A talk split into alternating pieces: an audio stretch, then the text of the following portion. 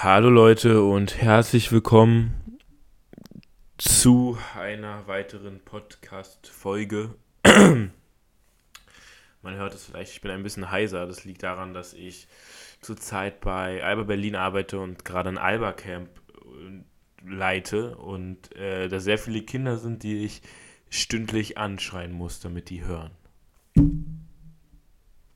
Ähm, ich gucke gerade, ob das Mikro hier funktioniert. Ähm, ich, ich hoffe. Aber es, es sieht danach aus. Ähm, ja, es ist auf Plus gestellt. Und ähm, ja, genau, deswegen bin ich ein bisschen heiser. Ich habe mir aber auch jetzt hier einen Mangolassi und einen Apfelwasser eingestellt. Jetzt wird das irgendjemand interessieren, was und was da hier steht. Und heute mal eine ganz äh, eine Folge, die nicht geplant war, wie ich in der letzten Folge. Das ist nicht die Folge, die ich äh, die, wo ich in der letzten Folge schon meinte, ich habe eine neue Idee für eine Folge. Aber es ist so eine geile Geschichte, dass ich sie einfach erzählen muss. Und alle, die nicht NBA interessiert oder Basketball interessiert sind, für die wird die Folge auch nicht sein. Die können dann abschalten und können die erste oder die zweite Folge oder einen anderen Podcast hören. Ähm, genau. Im Titel habt ihr es schon gelesen und ich baue jetzt diese Geschichte auf, bis wir da hinkommen. Es sind noch andere krasse Sachen passiert. Und zwar bin ich zu Eurobasket nach Köln gefahren. Ich bin ein riesen Basketball-Fan und ähm, ich bin und jetzt kam, ich wohne in der Nähe von Berlin.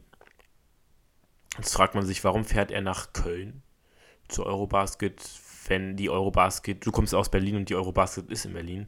Das liegt daran, dass wir nicht wussten oder ich nicht wusste, ob Deutschland es überhaupt nach Berlin schafft. Berlin war ja die zweite Station die Gruppenphase war ja in Köln und ich hatte Angst, dass, dass Deutschland es vielleicht nicht aus der Gruppenphase schafft und dann treffe ich Deutschland gar nicht.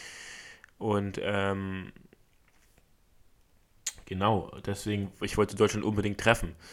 Und deswegen bin ich nach Köln gefahren. Und äh, ist eigentlich auch egal, weil es ist ja eh alles nah beieinander mit dem Zug ein bisschen fahren. Es ist in Deutschland gewesen. Wie geil war das? Erstmal ganz, ja, wir haben alle, die Basketball verfolgen, haben die Eurobasket gesehen was war das für ein geiles Event? In Deutschland Basketball. Wann hat man das schon? Ich bin als dieser Lanxess Arena hingegangen, alles voller Basketball, Basketballstände, Basketballkörbe. Man, das mein Basketballherz, das ist so aufgegangen, weil außer so Alba, Bayern und Bayern und halt andere, oh, es gibt tausende Basketballvereine jetzt hier in, Deutschland, aber so richtiges Basketball-Event wie die NBA und so, wo man, wo man auch mal andere Stars trifft, das gibt's hier nicht. Und so, mein Herz ist so aufgegangen. Und dann habe ich mir gedacht, okay, jetzt sind die einmal hier, die ganzen NBA-Stars, Franz, Mo, Dennis, Luca. Ähm, ich habe Janis nicht gesehen. Ich, hat Janis überhaupt auch in Köln gespielt? Ich weiß gerade gar nicht.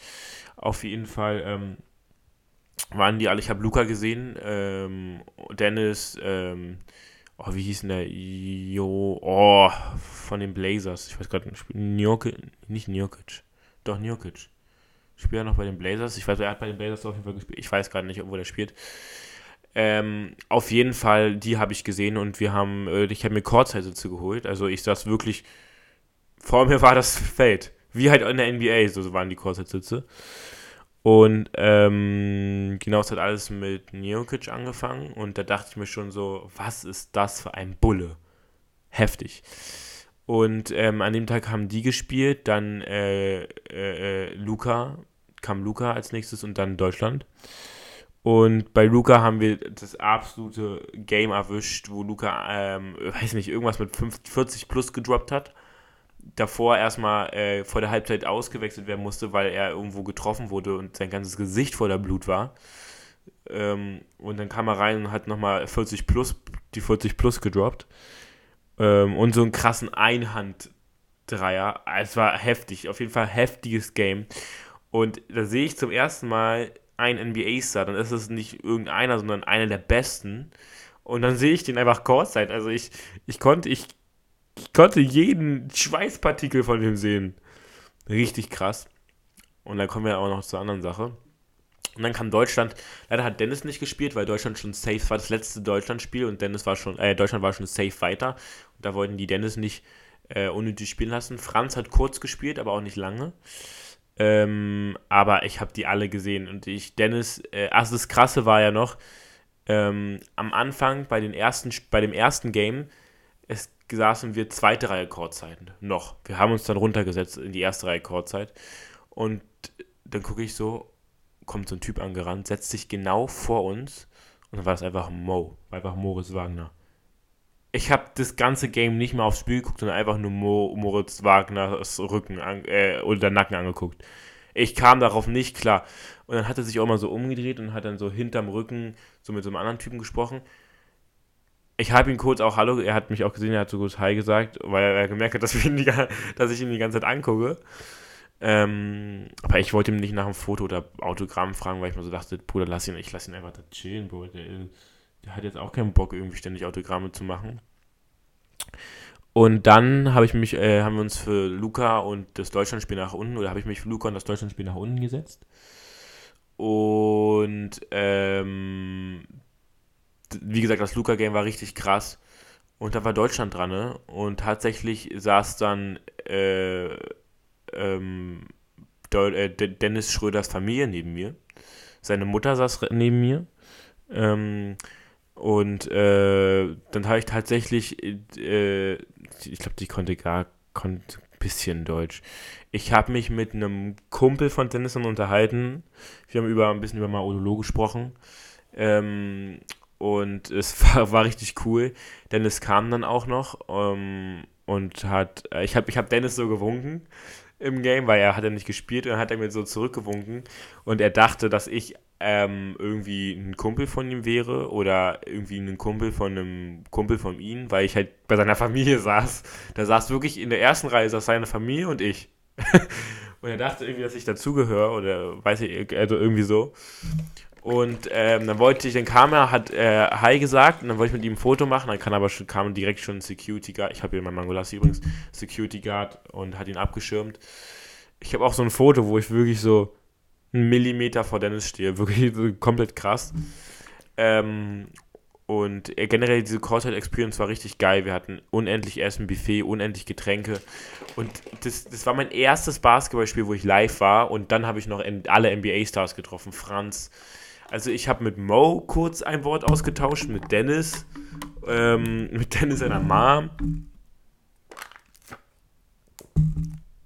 Es war auf jeden Fall richtig crazy. Und dann ähm, hat sich der Tag auch schon zum Ende geneigt.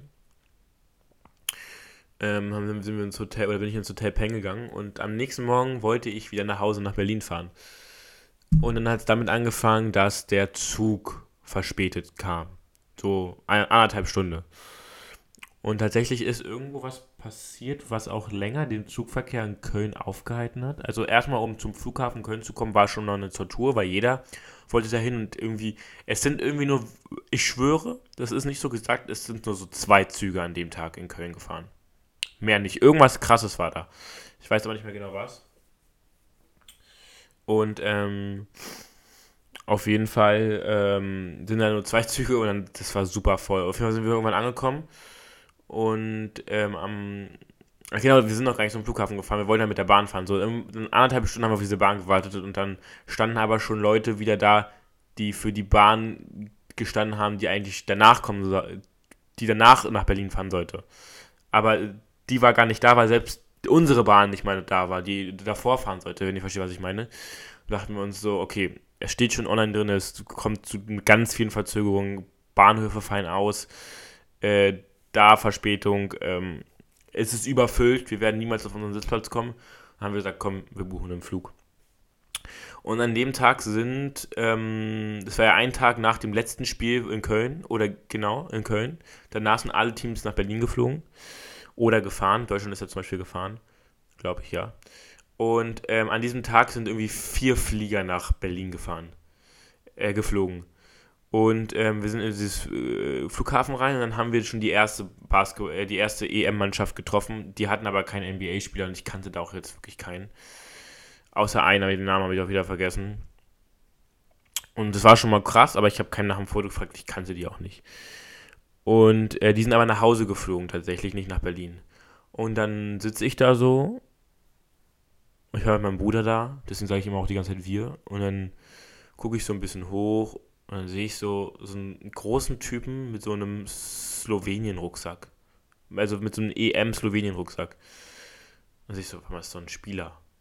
Tippe ich ihn so an und ich habe wirklich, ich wusste es dem Moment, ich habe es in dem Moment wirklich vergessen. Und dann meine ich so zu meinem Bruder, ach mal kurz, guck mal, das ist, Basketball, das ist doch jemand von der EM, so ein Spieler von Slowenien. Und dann ich so, ah, wo spielt denn Luca jetzt nochmal? Das nicht Slowenien? Er so, ja, na klar.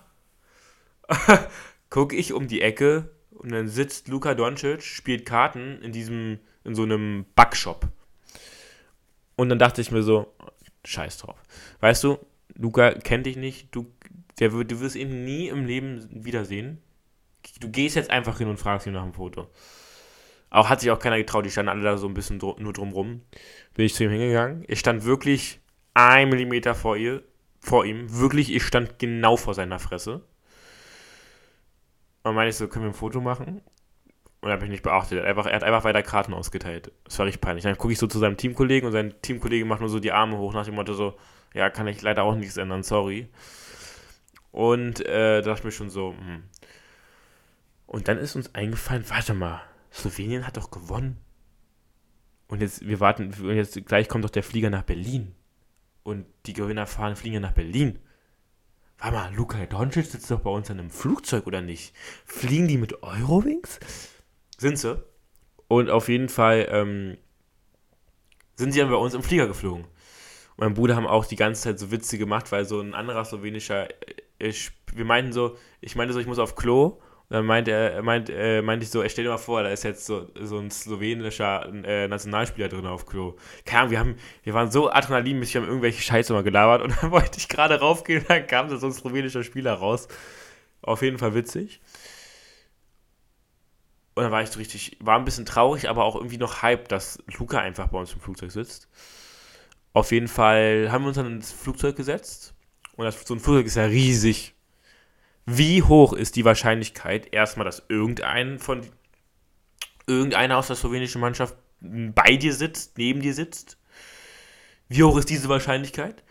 Und zweitens, wie hoch ist dann die Wahrscheinlichkeit, dass Luca neben dir sitzt? Ja, wie hoch ist diese Wahrscheinlichkeit? Man würde sagen, niedrig bis gar nicht. In dem Fall sage ich 100%. Luca kommt, und setzt sich genau in unsere Reihe. Neben ihm saß dann aber noch so ein Typ von Slowenien, der war kein Spieler, der war einfach nur dazu da, dass zwischen einem Normalo und Luca er sitzt, damit er nicht vollgequatscht wird wahrscheinlich. Hinter uns saß Dragic und dann hat so ein Typ gefragt, ah, ihr seid Basketballspieler? Und dann meinte er so, ja, äh, spielt Witzki eigentlich noch für die Nationalmannschaft? Und dann hat sich Dragic wegsetzen lassen. Da hat ja keinen Bock mehr drauf. Ja, auf jeden Fall saß ich dann neben Luca. Also neben dem. In der Reihe mit Luca, weil da saß jetzt dieser komische Typ auf jeden Fall noch. Aber, ähm, genau. Auf jeden Fall ähm, habe ich dann heimlich so ein Foto gemacht und genau in diesem Moment hat Luca von seinem Phone hochgeguckt. Das war übelst peinlich. Und ich glaube, er, er war nicht, also am Ende sind wir dann gelandet, bla und dann äh, sind wir im BE ausgestiegen, da wollten wir zu meinen Eltern und dann haben wir sie nicht gefunden, sind nochmal zurück und dann kam gerade Luca raus. Und dachte ich mir so, ey komm, fragst du noch einmal. Wenn er Nein sagt, dann ist es so. Und er hat dann noch ein Foto mit uns gemacht. Und ich glaube, er war auch nicht pisst, weil er in Amerika ganz andere. In Amerika rennen die ja alle und scheißen auf Privatsphäre. Und wir haben ihn einfach nur angeguckt. Und ich glaube, das fand er ganz korrekt. Ähm, und ich glaube, das war auch der Grund, warum er mit uns ein Foto gemacht hat. Mhm. Aber was für eine krasse Story. Es war wirklich eine der krassesten, des krassesten Erlebnisse, die ich je hatte. Jetzt ist es schon ein bisschen, sind auch noch andere krasse Sachen bei Alba. Also ich habe Mo und Franz Eltern getroffen, habe mit denen gequatscht. Ich habe Maodo getroffen. Ich habe Maodos Hose aus irgendeiner Trainingshose aus irgendeinem Grund, weil ich hatte keine Trainingshose mehr. Also habe ich von Maodo eine bekommen. Und ähm, ich habe, ähm, oh, diesen anderen Alba-Spieler, der, die, die, wo Portland die Rechte hat. Wie hieß denn der? Habe ich vergessen.